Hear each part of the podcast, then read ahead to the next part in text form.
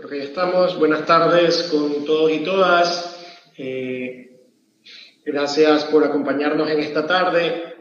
El día de hoy nos acompaña Mauro García. Mauro García, bueno, es una persona que lleva 16 años en el sector bancario, en diferentes tipos de instituciones.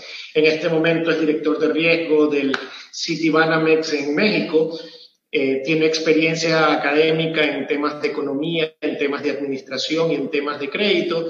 Y bueno, un poco el día de hoy hemos decidido hacer este conversatorio o este webinar sobre el tema de lo que tiene que ver el rol de la banca en ese dinamismo en la economía. Entonces, evidentemente, eh, Mauro es un técnico en el campo bancario, una institución de las más prestigiosas a nivel global y evidentemente una de las más grandes en, en México. Y queríamos un poco eh, escuchar su experiencia desde el lado, tanto del lado bancario como también desde la, eh, qué es lo que está pasando en ese sector en México. Y bueno, posteriormente pasaremos a la sección de preguntas y diálogo. Así que agradezco desde ya a Mauro por su participación y comencemos con el conversatorio. Bueno, muchísimas gracias. Me da un gusto estar con ustedes. Este, trataremos de hacerlo de la forma más dinámica y para que demos pie más a, las preguntas y que tengan las inquietudes. Este, y espero ser, darles un poco de conocimiento y entiendan un poco cómo juega la banca en estas situaciones de COVID y qué estamos viendo de este lado, ¿no? Este, si quieres, vamos al slide número tres este, quisiera practicar unos números generales de lo que es eh, lo que he estado conociendo un poquito de Ecuador. Ecuador, este, veo que existen casi 900 mil empresas, de las cuales el 91% son microempresas. Luego tenemos eh, un 7% que son pequeña empresa. Entonces, si sumamos eso, estamos hablando de que casi todas las empresas que existen en Ecuador son micro o pequeñas empresas. Así que nos vamos al slide número cuatro, que conlleva que estas eh, pequeñas y, y microempresas representan el 25% del Producto Interno Bruto de Ecuador. Entonces, aún siendo micro y pequeñas empresas, generan una cuarta parte de la producción que genera todo el país y, conlleva que generen el 70% de los empleos. Entonces, el 70% de los empleos están dados por estas pequeñas y micro, eh, estas pequeñas y microempresas, dando pie que estas empresas sean una parte vital de la economía ecuatoriana, que formen una parte necesaria en la economía, ya que están proveyendo del 70% de los empleos y están prohibiendo de que la producción de Ecuador también sea beneficiada. Entonces, aquí en el primer punto es qué tan importantes son y qué tan vitales son y cómo debemos de cuidarla, porque si las cuidamos, cuidamos también la economía. Ese es el primer punto que estos son slides muy sencillos, este, que quiera dar para el siguiente paso, que es el slide número 5. Aquí encontré una frase que dice, las pequeñas y medianas empresas serán probablemente las que sufrirán más la crisis económica del coronavirus. Este es eh, un, artículo que leí en Internet de, Ecuador. Aquí vemos por qué, por qué las pymes son las más afectadas. Yo lo veo, vamos a hablar de una situación no COVID, para que, porque esta eh, situación COVID puede ser que sea un poquito ajena y diferente a lo que hemos vivido anteriormente.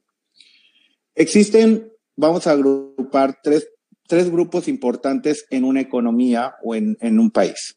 La persona natural, que es la persona que trabaja en una empresa, que recibe un sueldo o un ingreso mensual por hacer su trabajo.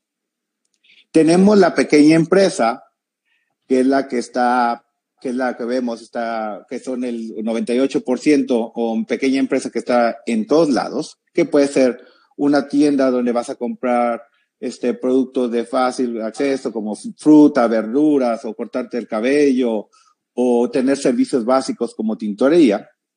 Y tenemos las grandes empresas que son los grandes corporativos. La persona natural puede optar a veces, cuando tiene situaciones este, de liquidez, falta de liquidez de efectivo, puede optar de omitir ciertos servicios que los ve como no necesarios. Es decir, digo, no tengo dinero, este, voy a dejar de, este, de ir a cortarme cabello, o dejo de llevar a tintorería porque no tengo la capacidad, o lo lavo yo, o lo hacemos nosotros mismos. Pero es él, al tener un problema económico, puede decir, no puedo pagar hoy mi tarjeta de crédito, pero yo sé que el siguiente mes voy a tener un cierto efectivo porque me va a venir la empresa y me va a pagar.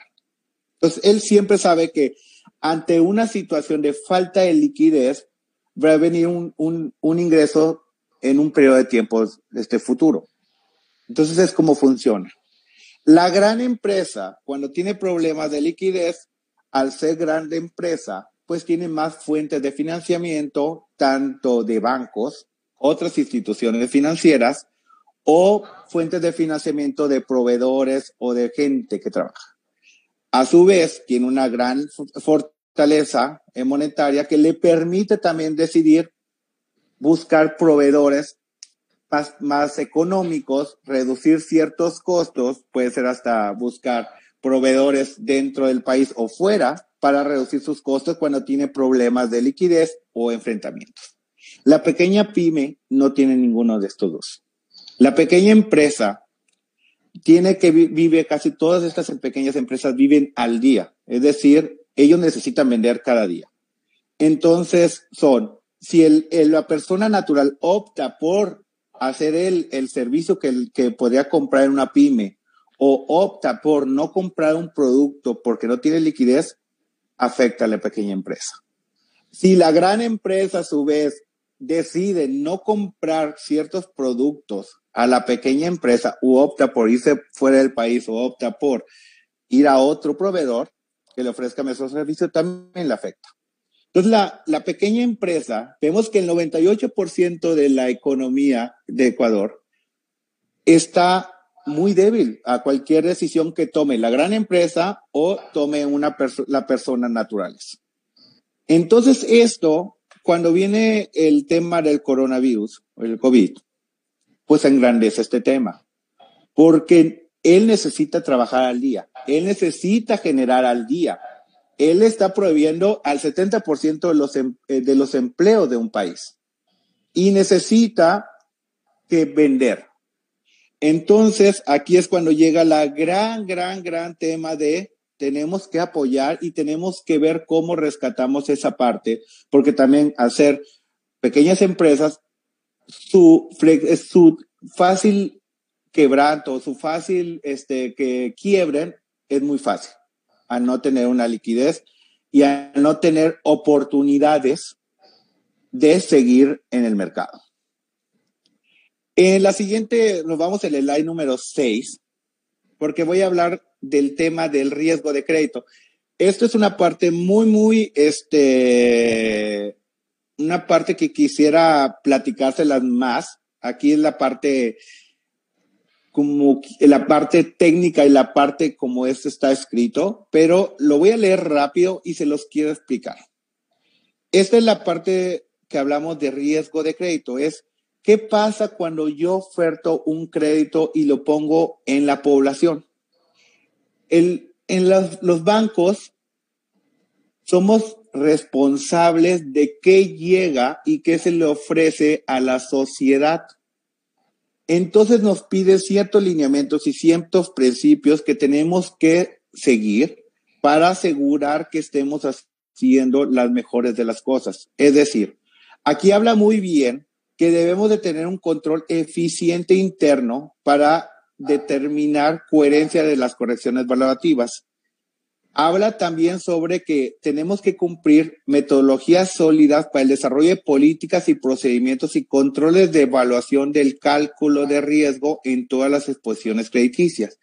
Eso quiere decir que nosotros somos una entidad que tenemos que tratar de hacer con la mejor información que tengamos las mejores decisiones en el otorgamiento de crédito.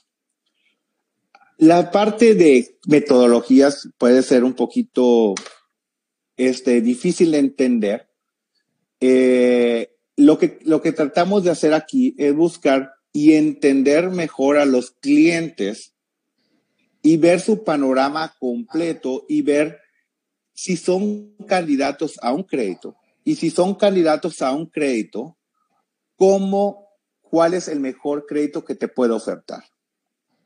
Uno puede pensar, oye, yo soy buen cliente, yo pago, bla, bla. Aquí es, tratamos de ser un poquito de blanco y negro. Es bueno, estás, estás trabajando bien y viéndote a ti a futuro. Es decir, ¿qué pasa si yo a, este, a esta persona le doy 100 dólares?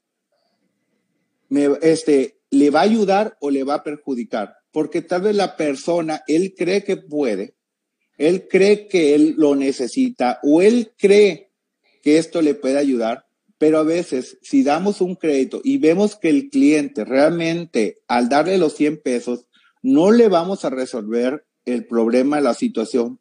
En contrario, podremos hacer que el cliente enfrente luego responsabilidades futuras, poco va a ser frente. Entonces, esto es un poquito, vamos a decirlo, delicado, no es nada fácil. Una tarea de banca es decidir tú si eres buen cliente o tú si eres más que buen cliente, tú si eres un candidato a darte una línea de crédito o no. ¿Por qué? Porque viene el siguiente, vamos al slide número 7. Yo creo que dice, utilizados, bueno, vamos a, eh, en, el, en, el número, en, el, en el slide número 7 viene una parte que dice cálculo de pérdidas esperadas de crédito. Este es el tema principal aquí. Porque si yo otorgo créditos mal dados, vamos a afectar completamente la economía, porque vamos a hacer un cálculos y unas pérdidas de crédito más altas de la que esperamos gente que necesita un crédito para empezar a ayudarles. Al del crédito le cobro una tasa de interés y luego yo le devuelvo una cierta diferencia al cliente que ahorró. Entonces hay una circulación de dinero que no es del banco. Somos un intermediario y nosotros como tal, ahí viene la parte importante que hablaba antes, tenemos que velar y tenemos que hacer lo mejor con el dinero que está entrando al banco. Es decir, uno, el dinero no es del banco, el dinero está siendo respaldado y apoyado por personas o empresas que lo depositan en el banco con la confianza de que el banco va a tomar las mejores decisiones con ese dinero, esperando esa gente que ahorra, pues que va a recibir al último algo de dinero extra por haber puesto ese dinero en el banco. Entonces el banco tiene que buscar y voltear saber es quién necesita el dinero para crecer. Entonces digo, tengo que, tengo que ver cuál de todos ellos es el que realmente va a cuidar ese dinero que tampoco no es del banco y va a hacer el mejor uso y me lo va a regresar para yo también poderle regresar a, la otra parte y exista realmente un interés de, la, de una parte para depositar el dinero en el banco y de la otra para, para, para tener el crédito. Entonces, aquí es el, punto importante, que tenemos que valorar y tomar las mejores decisiones como banco en cómo vamos a manejar este dinero que va entrando, va saliendo, va entrando, va saliendo y tener la mejor relación, porque en el momento en que yo tomo malas decisiones, yo tampoco, yo voy a afectar al que ahorra dándole menos intereses, entonces el cliente que tiene el dinero va a decir, ¿para qué lo deposito en el banco si al último yo no tengo ningún beneficio? Esa es la forma sencilla en que podemos ver un sistema de un banco y la importancia de que los bancos tenemos que tomar la mejor decisión para la sociedad, cuidando que este balance y esta armonía se lleven de la mejor manera es importante, el banco no produce dinero, no tenemos una máquina que genera dinero y por eso puede orar. Tenemos que tener este respaldo de gente que confía en el banco para nosotros tener ese ingreso para poder prestarlo al, siguiente, al, a la persona que necesita este dinero. y por eso nosotros tenemos que hacer lo mejor en las decisiones. Vamos a la siguiente parte que es, ahora bien, ¿cómo funcionan las tasas de interés? Que es un poquito la representación, un poquito técnica y operativa de cómo funciona y cómo estamos hablando de tomar las mejores decisiones. Voy a poner ejemplos muy sencillos. Imaginémonos que tenemos una tasa de interés del 12%. Si, si te dan una tasa de interés, al banco le cuesta dar ese crédito. ¿Por qué? Por el dinero que yo tengo que retornarle a la persona la parte de tener las sucursales o tener los bancos abiertos, la luz, los empleos y toda esa parte, más otros modelos que retenciones que tenemos que hacer para respaldar ese dinero, nos cuesta a nosotros. Entonces a veces la parte, la mitad de lo que te están cobrando, el banco los tiene que, es el costo que el banco tiene que tener al dar el dinero. Luego se le tiene que restar a esa parte lo que voy a perder porque hay gente que aún con esta metodología, no, como todo es una metodología, no podemos saber, no tenemos la bola de cristal para saber quién me va a pagar, quién no me va a pagar. Tratamos de usar modelos que tratan de determinarlo, pero entonces tenemos una pérdida, es decir, los clientes que no me van a pagar. Entonces tú dices, oye, ¿sabes qué? Del 12%, le resto lo que me cuesta a mí darlo le resto los que no me pagaron, porque al último yo no me no puedo voltear con el que me ahorró el dinero y decirle, no me pagaron los de acá, lo siento, no te doy dinero. Al último no, él va a querer seguir recibiendo su dinero o su, su interés por haber depositado. Entonces, el banco lo tiene que absorber en esta diferencia y al último el banco gana, ejemplo este que estamos viendo, un 3%. Pero ese 3% es actualmente. Imagínense esto en época de COVID, que la pérdida me empieza a elevar, mis costos son los, los mismos, entonces el banco se empieza a hacer este 3% que vemos aquí, si pasa algo como el COVID, o hay una crisis, o hay una depreciación del dólar, o una apreciación, o algo, este 3% se empieza a hacer más pequeño, más pequeño, más pequeño, hasta el punto que el banco dice, no puedo, no gano, entonces, ahí, ese es el punto que viene lo mismo. Tenemos que cuidar que exista este margen y que nunca las pérdidas, que tengamos un campo de acción para que sea rentable dar el crédito. Ahí viene un punto al lado, este, que se llama el apetito de riesgo, que muchos los bancos lo hacemos, es cuánto yo estoy dispuesto a arriesgarme para dar un crédito, que es ese 3% que me queda libre. Vamos a hacerlo así. ¿Qué pasa? Este, mucha gente dice, no entiende la parte de tasas altas, tasas bajas, y funciona de la siguiente manera. Entre la población tenga menor riesgo o yo sepa que ese 3% puede ser menor, imaginemos que existe una población que la pérdida que tenemos es del 1%.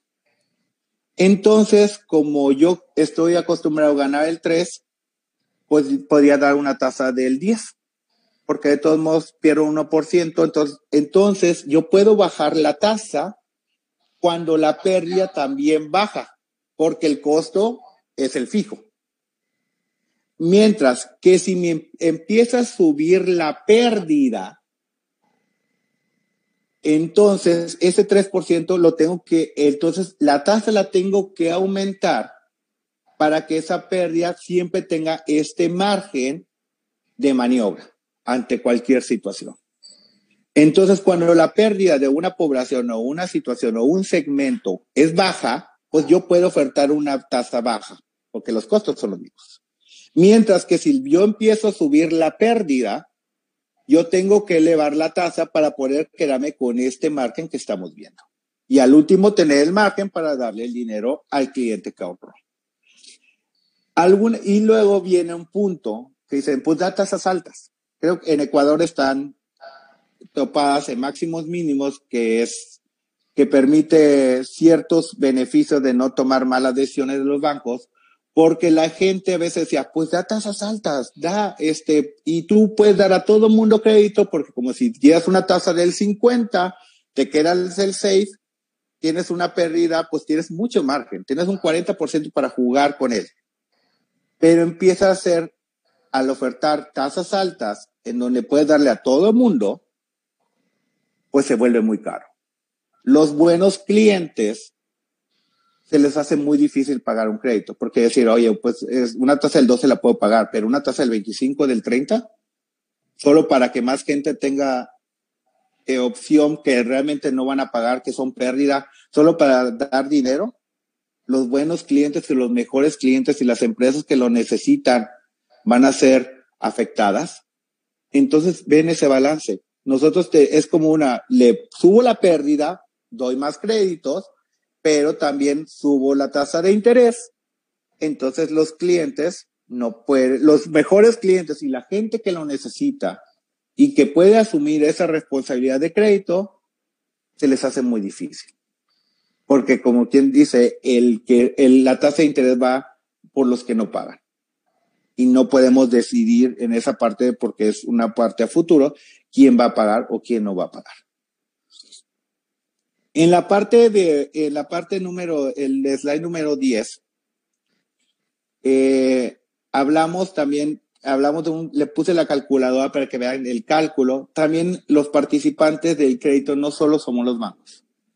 Hay una parte que es el gobierno, que tiene que apoyar también al, a la banca, porque el gobierno también nos pone ciertas reglas que tenemos que cumplir en la parte del costo de crédito.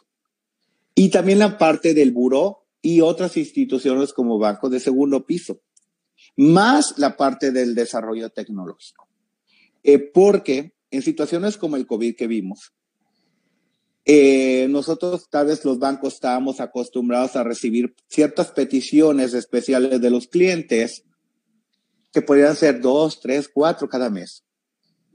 En la situación de COVID se vinieron miles la gente pues, realmente estaba más afectada, la gente llegó y pidió más ayuda.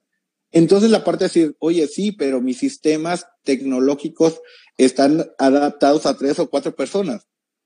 No puedo administrar ni atender a miles. Y aparte de esa, ¿y cómo se hace? ¿Cómo vamos a trabajarlo con el gobierno? ¿Y cómo vamos a trabajar con Buró de Crédito y con otras instituciones? Entonces, a veces, como funcionamos, y esta fue COVID, fue una situación ajena a todos, terrible y ajena, cambió todo y necesitamos dar respuestas rápidas a la sociedad, porque como vimos, las pymes son las que viven al día, entonces necesitan apoyos casi de inmediato o mínimo una cierta idea de que iban a haber ciertos apoyos, pero también había un, un enfrentamiento y unos obstáculos muy importantes, que era la parte tecnológica, que tal vez no teníamos esos desarrollos porque no estaban, no había una situación similar en el pasado que nos hiciera creer que lo necesitábamos. La parte de gobierno es, volteamos con gobierno, decir, oye, tengo que cuidar el dinero de esta persona y yo tengo que seguir cobrando a esta persona. ¿Cómo le hacemos? ¿Cómo trabajamos en conjunto? ¿Cómo la gente buró? ¿Cómo cuidamos que la gente buró de crédito no está afectada? ¿O cómo vemos que otras, qué otras instituciones pueden entrar a apoyar a la banca? Y al último, y es así, es cuidar a la empresa, a la empresa y cuidar a la sociedad. Porque aquí no es que el banco esté para generar dinero.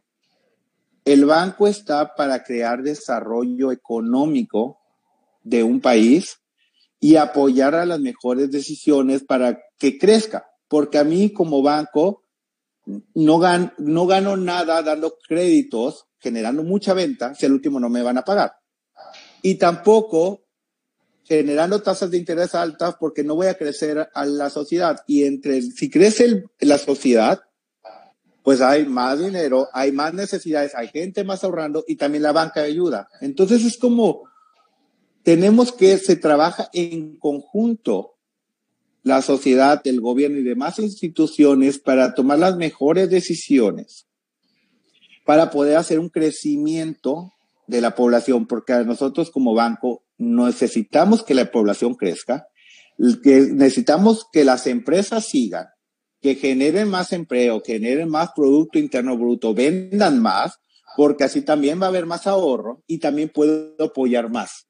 Entonces, es una parte delicada, este, y más en estos tiempos de tomar las mejores decisiones, este, y tener un trabajo conjunto.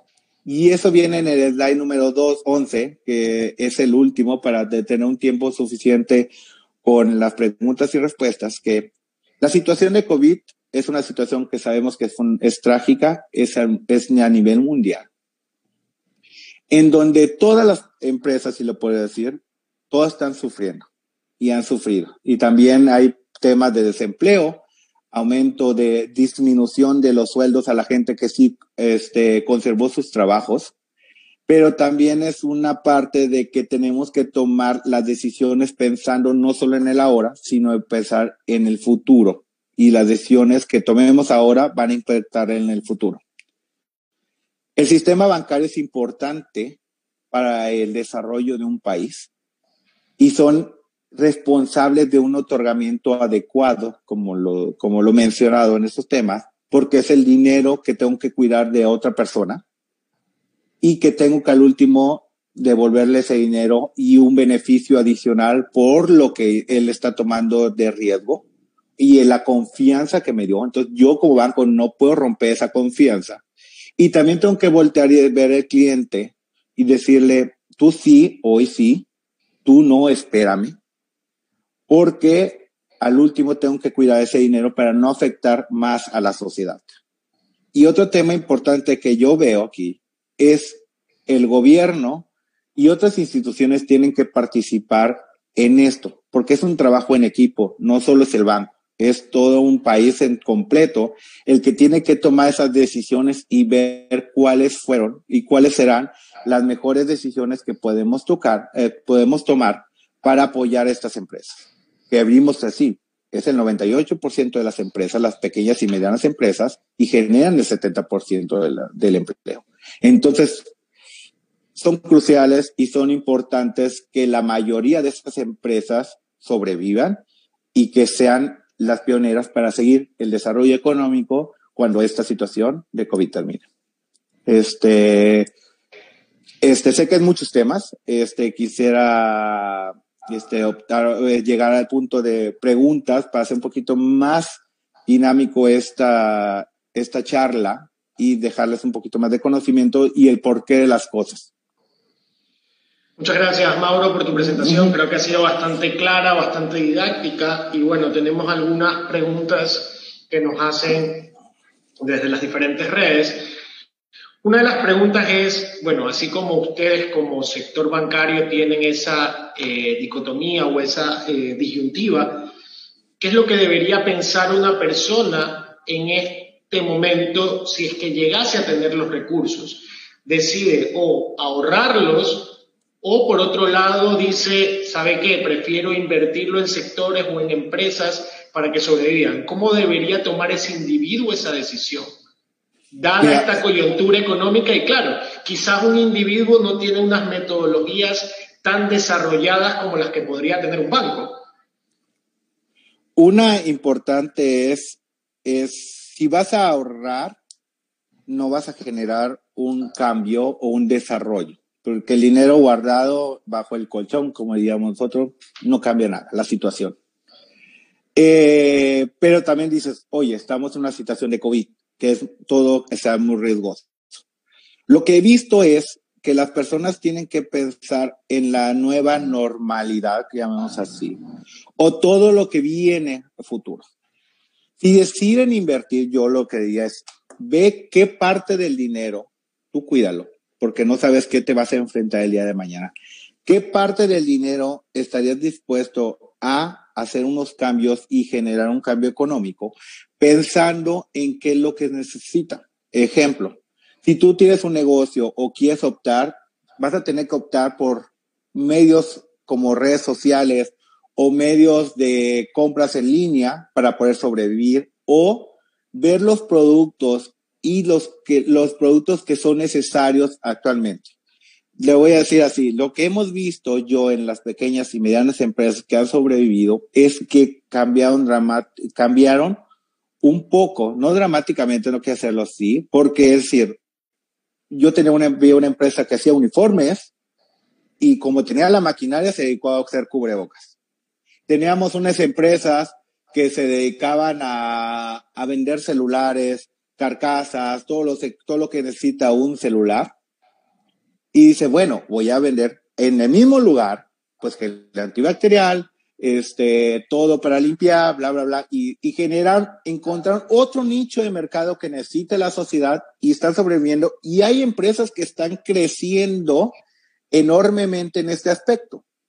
Entonces, yo siempre he dicho, no es, no es bueno poner todos los, los, huevos de oro de la gallina en un lugar. Diversifica y cuida. no ahí, ahí te interrumpo un poco para hacerlo un poco más dinámico, pero en cambio, en esa situación, cuando por ejemplo un banco tiene que hacer ese ejercicio prospectivo, donde tú comentabas de que tienes que analizar todo el contexto, ese negocio que se ha diversificado tanto, quizás que ha mutado, es mucho más difícil que sea sujeto de crédito, porque no sé qué tan sostenible puede ser esa estrategia. Ya lo sé, sí. Eh, tienes, en ese punto tienes toda la razón. Nosotros eh, siempre lo cuidamos, este, pedimos que tengas una cierta estabilidad en el, en el negocio, pero puedes hacerlo, pero no, no cambiando lo que, por eso me detuve, porque no decir esa palabra ya, drásticamente. Puedes decir, el 70% de mi giro o mi actividad es la misma, solo este 20% de mi actividad la cambié y la modifiqué para generar un revenue o un ingreso que no estaba teniendo por el 80%. Entonces, vista fiscalmente y vista el gobierno, la empresa es la misma. Yo me dedico, imaginemos que la de los uniformes. Yo sigo produciendo y mi giro principal es hacer uniformes, pero yo también ahora me dedico a esto. No estoy dejando para nada mi la empresa que tengo años y donde yo tengo experiencia y expertise, donde yo tengo las relaciones, bla, bla, bla, pero también estoy generando esto. O a su vez, yo genero uniformes y también genero las batas de los doctores que lo van a necesitar. Entonces tú dices, es la misma actividad donde yo tengo experiencia. Malo fuera que yo me dedico a vender zapatos o yo me dedico a vender zapatos y luego quiero vender a cambiar computadoras. Ese, ese sí es un cambio drástico. Y decir, oye, todo este dinero porque estoy viendo que las computadoras están vendiendo, ya no me importa vender zapatos que tengo 50 años vendiendo zapatos o 20 zapatos, voy a vender ahora computadoras y no me importa y voy a sacar todo el dinero que tengo en la empresa porque yo le estoy apuntando que esto va a crecer. No, esa es la parte que no debes de hacer. Tienes que hacer un crecimiento y un cambio gradual porque tú no tienes tampoco todos los conocimientos de esta actividad. Entonces lo que decía era, no pongan todos los huevos de gallina y no sacrifiquen siempre igual a la gallina de huevos de oro a la empresa, sacándole todo el dinero o lo poquito que le queda para apostarle a algo que no conoces y no sabes que va a cambiar. Yo siempre he dicho, toma una parte que no afecte a tu giro principal y ve cómo funciona para ver si estás generando. Entonces, vista bancos, tú sigues haciendo y tú sigues teniendo crecimiento y sigues vendiendo donde tu actividad es donde tú tienes más experiencia.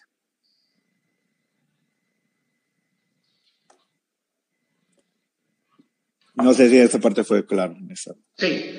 Eh, teníamos otra pregunta, por ejemplo, en este sentido, y va un poco de la dentro de la línea de lo último que comentabas. ¿Cómo debe responder esta, la banca a esta situación actual de emergencia? O sea, ¿cómo tiene que qué tipo de responsabilidad puede llegar a tener para dinamizar un poco la economía, tomando en consideración todas las múltiples restricciones que están teniendo tanto a nivel sanitario como evidentemente en términos económicos, los diferentes sectores, qué áreas están viéndose deprimidas, cómo debe actuar la banca para, por un lado, cuidar los recursos de los depositantes, como comentabas en algún momento, y por otro lado, también permitir que la economía se recupere. Lo más importante yo creo que es no frenar y no detener la oferta de créditos. Lo que tiene que hacer la banca, eso no lo podemos hacer porque sería el, año, un daño irreparable. Lo que sí tenemos que hacer es, tenemos que encontrar, nos va a costar más a la banca, es buscar más información y tomar mejores decisiones y darle a las personas que realmente son los clientes que sí podrían ser candidatos a crédito. Es decir, ¿cómo decir? Estamos viendo, vamos a tener que tomar más herramientas, la banca, para que esta decisión tiene que ser más sostenible y solo a los clientes que realmente veamos que son los clientes que pueden ser que no esté, que este, que este crédito no sea contraproducente para ellos, son los, son los clientes que les tenemos que ofertar el crédito.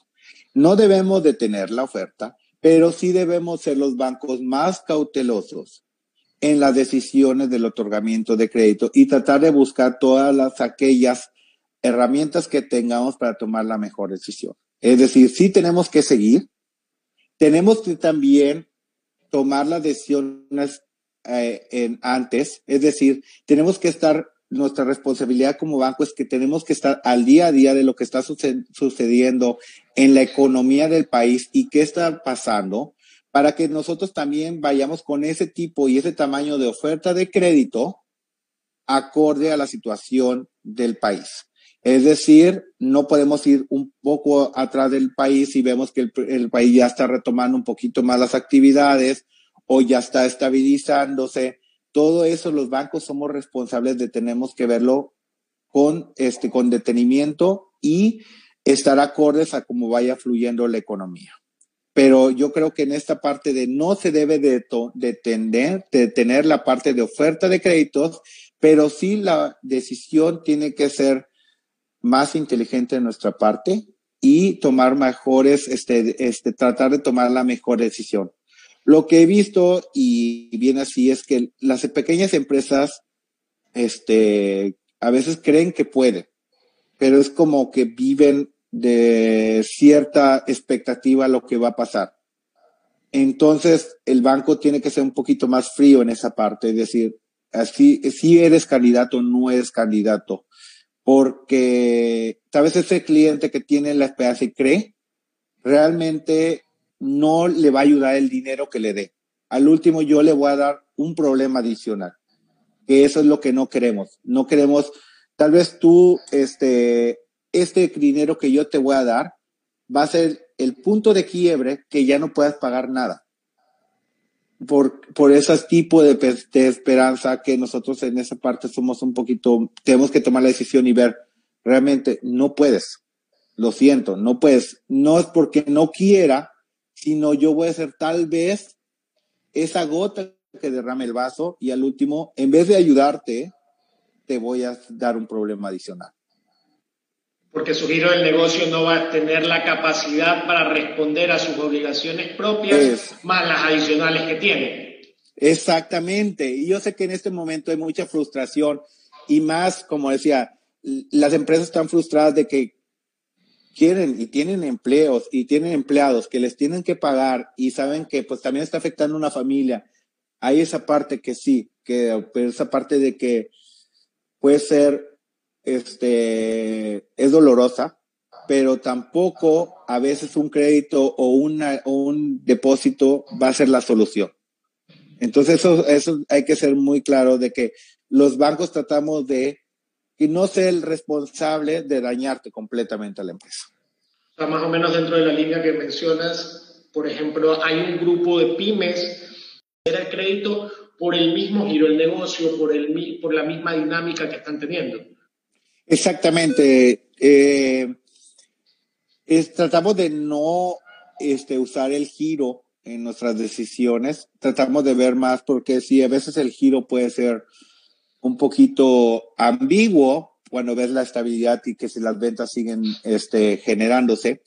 Este, pero sí, eh, el panorama para ciertos ejidos son más, más fuertes que para otros, en donde en un punto la banca, al no tener un aliado adicional, llámese gobiernos, no tiene que ser solo gobierno, puede ser que venga este, una institución mundial como el, eh, como sé que entró el Banco Interamericano a apoyar a la banca para poder dar fluidez y este dinero, es cuando podemos hacer algo diferente. Este, pero sí, la banca por sí sola no, a veces no puede porque no cuenta con las herramientas hasta que llegan otras instituciones. Por eso marcaba, es, no es un trabajo solo de la banca, es un trabajo en conjunto y tampoco solo del gobierno, tampoco. Es un trabajo en conjunto de todas las entidades de ver cómo, cómo hacer las cosas y hacer que sucedan y que los clientes sean candidatos a, crédito. Este, pero sí, este, en ciertas decisiones, ciertos giros sí podrían ser, este, menos, este, tener menos apetito, le decimos el apetito de riesgo, a, a tener ese tipo de giros. Pero todo puede cambiar con un cambio directamente de todas las instituciones. Porque no puede, yo no puedo decidir completamente por mí mismo, porque al último nosotros estamos normados por leyes, tanto del país como extranjeras, ya sé como existen otros este, principios que puse ahí en, la, eh, en, la, en los slides, que también tenemos que cumplir como bancos. O sea, el banco no es el dueño absoluto de las decisiones porque también existen ciertos, el gobierno, existen otras instituciones que también nosotros tenemos que rendirles cuentas y que no podemos tomar decisiones por nosotros mismos. Al último es un acuerdo general porque ellos también velan que hagamos nosotros las cosas adecuadamente. Quizás, eh, no sé si pase mucho en México, pero acá quizás en la opinión, eh, en la opinión pública mucho se ha hablado de que la banca no ha tenido una afectación real. No sé si eso es realmente una situación de opinión pública o en verdad la banca sí se está viendo afectada por toda esta dinámica o todo este fenómeno del COVID eh, en este 2020? Eh, en, la banca fue afectada. Una, la banca, te puedo decir que la banca, todo el sistema bancario fue afectado. ¿Por qué? Porque lo que hemos visto, y es algo no ajeno y no es ilógico de pensar, es que no hay dinero en la economía. Y si no hay dinero en la economía, los clientes no pueden pagar. Entonces, ese, ese margen que estaba mencionando se está cortando, cortando, cortando, cortando, cortando.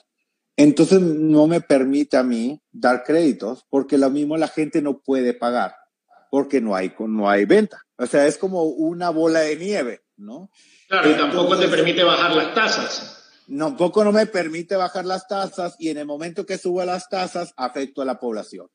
Entonces, y al yo tener menos margen de acción y menos ese margen de diferencia, me empieza a atar las manos en lo que yo le pueda ofertar, porque yo al final tengo que cuidar que el banco siga siendo fuerte, porque el banco tiene que seguir siendo fuerte para no afectar más a la economía. Un banco si quiebra o tiene problemas afecta la economía y afecta las inversiones completamente, tanto nacionales y extranjeras. Los bancos hemos sido, este, este, sí ha sido una afectación más en esa parte porque tenemos, nos ha pedido, nos ha, este, tenemos que tomar las mejores decisiones hacia la sociedad porque nosotros tenemos que seguir apoyando. O sea, la visión es qué tengo que hacer por la sociedad y el desarrollo económico a esta situación y cuidar esa, y cuidar el dinero que tenemos de, la, de los clientes y poder tener suficientes herramientas para darle el otorgamiento a los clientes que lo necesitan. Entonces, es un poquito, si es una afectación más en que se nos reduce el campo de acción, y tenemos que tomar las mejores decisiones con una presión mayor. Un poco lo que también nos preguntan es si un poco se habla de que es, mucho, es más complejo el tema de ajustar las tasas dada esta coyuntura, si es que dicen vía plazos, entregando mayor plazo a las organizaciones o a las empresas, se podría beneficiar a estos sectores como las pymes o los minoristas o todos estos sectores mucho más desfavorecidos o que han presentado una situación mucho más vulnerable. Exactamente, ese es, la, ese es un comentario muy importante y muy acertado. Lo que estamos teniendo que hacer es, sabemos que la situación no va a cambiar. Eh, lo que sucedió en México fueron, eh, todo el sistema bancario ofreció, hablando del todo el, sistema ofreció con apoyo del gobierno, porque vino una parte del apoyo del gobierno, no pagarme por un periodo de tiempo. Es tres, eh, cuatro meses, cinco meses, dependiendo la situación de cada cliente. Que sabes que en este, en ese momento de pandemia que no puedes vender, no me pagues. Bloqueamos esto temporalmente y luego eh, vemos en, tres, cuatro meses, seis meses, dependiendo, como mencioné, este, que me pagues después. Eh, pero vemos también que no todos los clientes van a ser, o no todas las empresas les sirvió estos seis meses. Entonces, sí, todos los bancos estamos trabajando y creo que es algo que sí se debe hacer, es cómo ese pago, tal vez tú dices, oye, yo pagaba 100 dólares al mes porque mi plazo era de tres años pero ya debo 50. Entonces, esos 50 que pago, bueno, esa cantidad que pago, si alargo el plazo otros dos años adicionales, entonces ya voy a pagar tal vez la mitad. Entonces, sí, esa es una decisión que estamos viendo todos los bancos de este, cómo en vez de ser un beneficio temporal de cuatro o seis meses, cómo hacemos que este, damos créditos más a largo plazo pensando que la economía y la estabilidad se logre tal vez en un año o en un año y medio. Entonces, esa es una, una buena opción, este, extender el periodo de tiempo.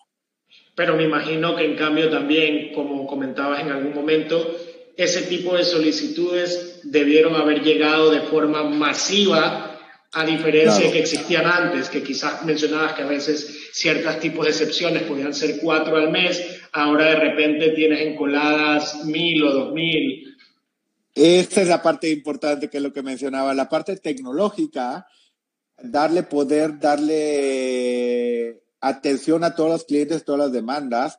También, pues la, gente tal vez no esté en oficina, trabajas con la mitad de la gente, entonces se vuelve un poquito evitar esa, esos obstáculos tecnológicos y esos este, obstáculos que también tenemos a veces de vista legal, porque a veces dices, oye, yo no le puedo pedir ciertos datos o ciertas firmas al cliente porque no puede salir de su casa, ¿no? Por el COVID o la situación. Entonces también tenemos que hablar y, desarrollar cosas tecnológicas y ver la parte legal que me lo acepte.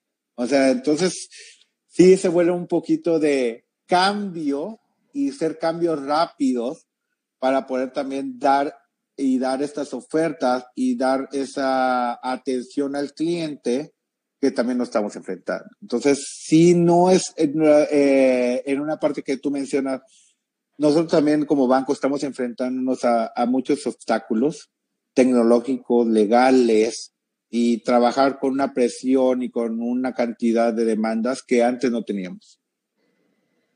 Otra pregunta que nos hacen por aquí, un poco dentro de la línea de todo ese ejercicio de evaluación que ustedes hacen, por lo menos en el departamento en el que tú estás o en el área que tú estás, ¿cómo están haciendo por el tema de cómo analizar a futuro algún tipo de negocio cuando tienes una situación coyuntural en términos económicos que no ha tenido precedente, por lo tanto, evaluar el futuro de algún negocio como que se vuelve complejo. Entonces dice, bueno, ¿cómo lo están haciendo, o por ejemplo en tu trabajo diario, cómo están haciendo para evaluar el futuro de un negocio para ver si no es que en verdad le va a ser la gota que derrama el vaso, como decías en algún momento, o en verdad le estoy dando eh, el auxilio en, el en términos financieros?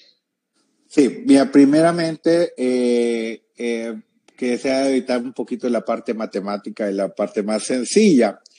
Este, los bancos contamos con ciertos este, modelos estadísticos que pueden predecir, o sea, pues es como, no es una bola de cristal perfecta, pero hay ciertas indicaciones que nos puede dar el pasado sobre el futuro. Si tú ya estás viendo algo diferente al comportamiento del cliente actualmente, que, realmente tú con tu experiencia sabes que esto eh, llega a tal, al tal final, lo tomas con más precaución. Y también nosotros tenemos que este, empezar a ver cuáles son el tipo de cliente que son los mejores y que siempre han sido los mejores, no importando la situación que se les presente.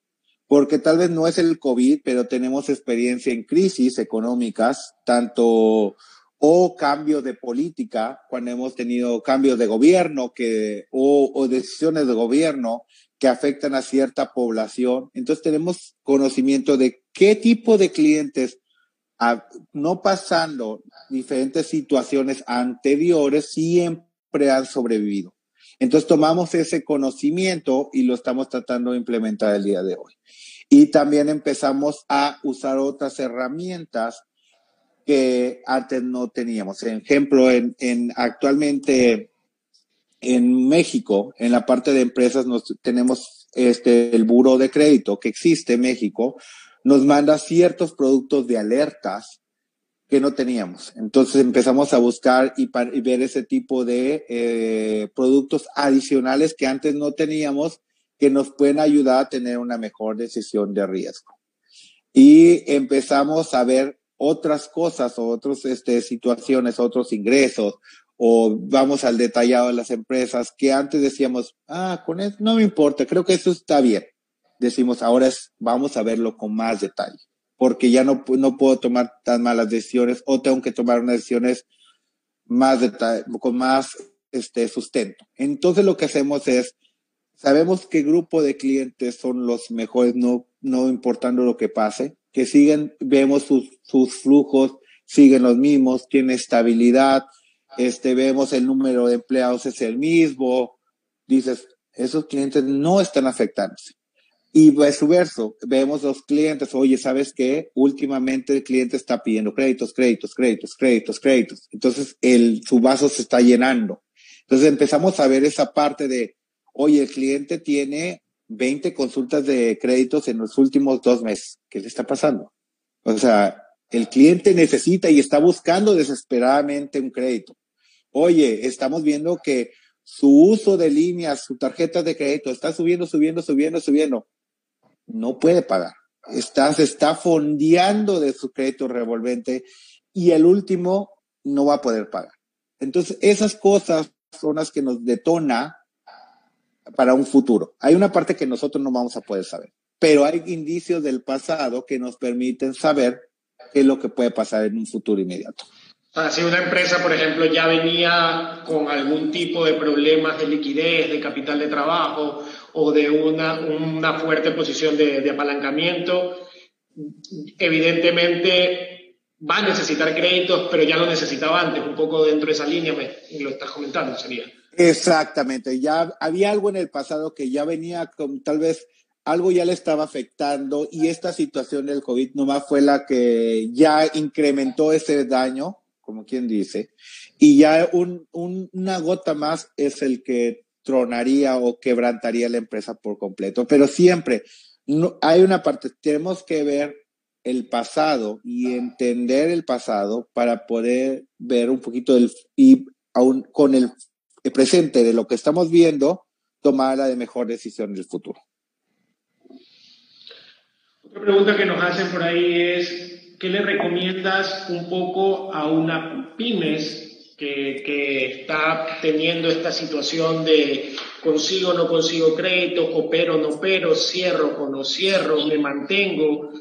¿Qué le recomiendas como que dentro de ese contexto? Evidentemente hay muchísimas y, y dispersas realidades, pero un poco tratando de buscar la generalidad del sector pyme. Sabemos que cada, dentro de pymes hay diferentes eh, líneas, pero un poco a nivel general, ¿qué le recomiendas a esa pyme que tiene esa, esa situación?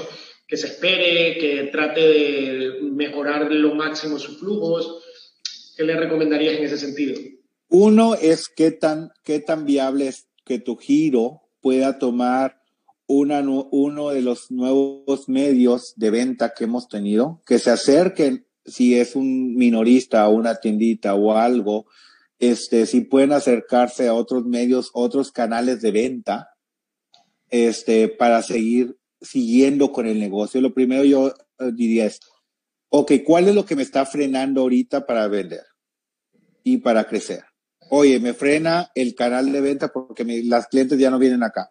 Ok, lo puedo yo este, generar por otro medio de otro canal alterno del que yo estuve habituado y tratar de encontrar esa parte.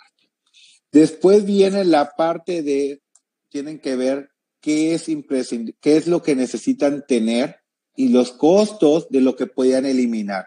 O sea, tienen que ver un poco de la empresa y decir, ¿sabes qué? Yo gastaba tanto en, en, en esto o en luz o bla, bla, bla, pero el cliente ya no viene. Oye, ¿cómo ajusto ciertos gastos que tengo para que, tener un poquito más de liquidez? Y la otra vez, la otra, si tú ves que tu empresa y tú ves que hay una estabilidad, ya hiciste, uno es el trabajo que tú haces interno en esta parte, que es buscar unos canales alternos, entender tu empresa y ver dónde puedes reducir ciertos costos para tener un poco más de liquidez. Ya con eso tú te puedes dar cuenta si realmente un, tú puedes pagar un crédito. Dice, oye, ¿cuánto dinero me queda a mí? Tienes que ver, yo gasto esto, yo gano esto. ¿Cuánto es, igual que nosotros jugamos con ese margen, cuánto es este margen que me queda? Si me queda un margen así, tú puedes pedir un crédito, pero que no rebase un 20-30% de ese dinero que te queda extra, libre completamente. Estamos hablando de que, ejemplo, si te quedan números sencillos, 10 dólares al mes o al día, dices, bueno, pido un crédito que nomás tenga que pagar dos pero no pidas un crédito que tengas que pagar nueve, porque si algo o se, se prolonga esto de la pandemia, pues ya de esos nueve te los vas a comer, te van a hacer más el problema. Entonces tú, tú conoces cada quien sus finanzas. Entonces mi recomendación es, tú tienes que ver cuánto dinero te queda completamente libre. Y de eso dices, ok, me quedan 10 dólares libres al día, que pague dos no cuida ese margen y bájale tantito y que esos dos te vayan a generar cinco. Porque si no te van a generar, pues ¿para qué pides el dinero? O sea, si tú vas a invertir estos dos para generar cinco, si no te van a generar, tampoco no te, no te absorbes. Entonces, yo lo que te recomendaría es, como empresa, checa primero lo de las demás partes internas, como quien dice, arregla tu casa primero. Checa cuánto te queda libre, completamente libre, y nomás de una parte, bájale y dices, ok, me quedan, eh, quedaban como ejemplo 10 dólares, puedes pedir un crédito que nada más pagues dos, esperando que, esos, que ese crédito que tú estás pidiendo, que nada más pagas dos, te va a generar cinco o tres, o al menos con que generas tres dólares para mínimo tener un dólar de más. Esa es como mi gran recomendación.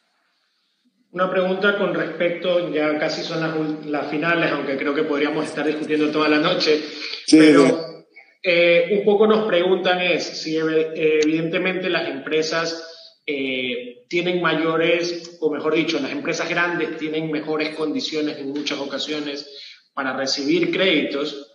Claro, lo que plantean ya es desde un punto de vista económico, quiera que no, esas empresas pymes va a ser muy difícil, dadas sus condiciones, su mercado, que puedan ir evolucionando a pasar a ser en algún momento las pequeñas, medianas, las medianas a grandes.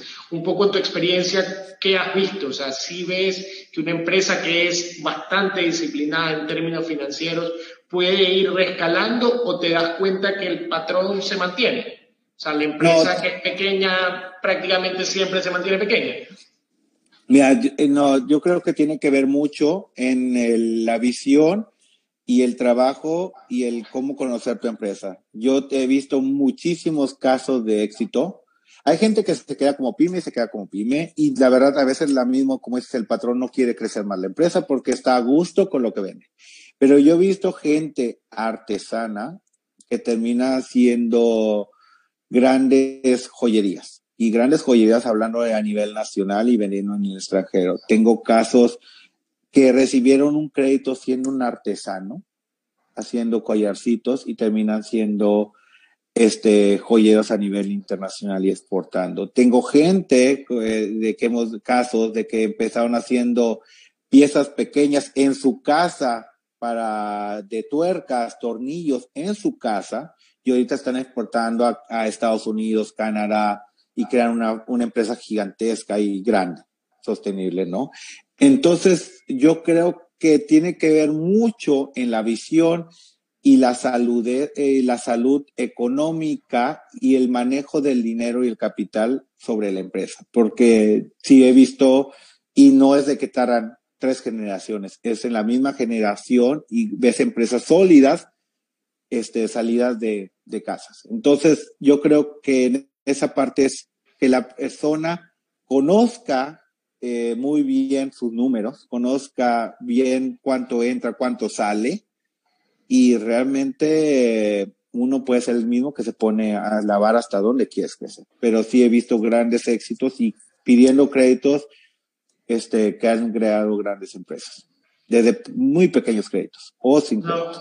Una última pregunta. Eh, un poco las expectativas o los cálculos tanto de los organismos multilaterales como casi los gobiernos de todos de los países. Plantean que evidentemente este 2020 va a haber una contracción importante en la gran mayoría de países de América Latina, pero sin embargo el 2021 plantean cifras de crecimiento. Dentro de lo que ustedes tienen estimado, eh, consideran de que efectivamente habrá un crecimiento en el año de 2021. Nosotros pensamos que la economía va a empezar a tener ciertos cambios a, principios del, a finales del primer trimestre, segundo trimestre del próximo año. Estamos hablando de que si todo se mantiene igual, estamos previendo que sí un crecimiento podría darse, pero ya hacia finales entre el, último, entre el tercer trimestre y cuarto trimestre del próximo año. Un, tal vez un posible crecimiento, más no un crecimiento importante, es decir, un crecimiento este, muy ligero. Este, y la perspectiva que yo puede hacer que un crecimiento y una estabilidad la vamos a alcanzar entre, el entre 18 meses a dos años. Una, volver a, lo que estábamos anteriormente hablando, ¿no? Sí creemos que la recuperación va a ser un poquito lenta, pero siempre eh, tendrá sus primeros indicios entre el segundo y, y entre, el, entre finales del, del primer trimestre y segundo trimestre creemos que va a lograr una estabilidad con un pequeño crecimiento y vas a verlo a finales de año. Perfecto, Mauro. Muchísimas gracias por tu participación. Queremos agradecer a todas las personas que nos han seguido. Hemos tenido algunas preguntas. Creo que esta no va a ser la primera ni la última vez que te tengamos por aquí conversando sobre economía y banca. Ok, no, un gusto enorme y me encanta y, y a ver, en verdad estoy honrado de estar aquí y esta invitación, la verdad, me encanta poder participar y pues un poco el conocimiento, este, transmitirlo a los demás. Perfecto, muchísimas gracias y gracias. nos vemos la próxima ocasión. El día jueves tenemos otra participación en otro tipo de eventos aquí en la universidad, así que muchas gracias. Muchas gracias.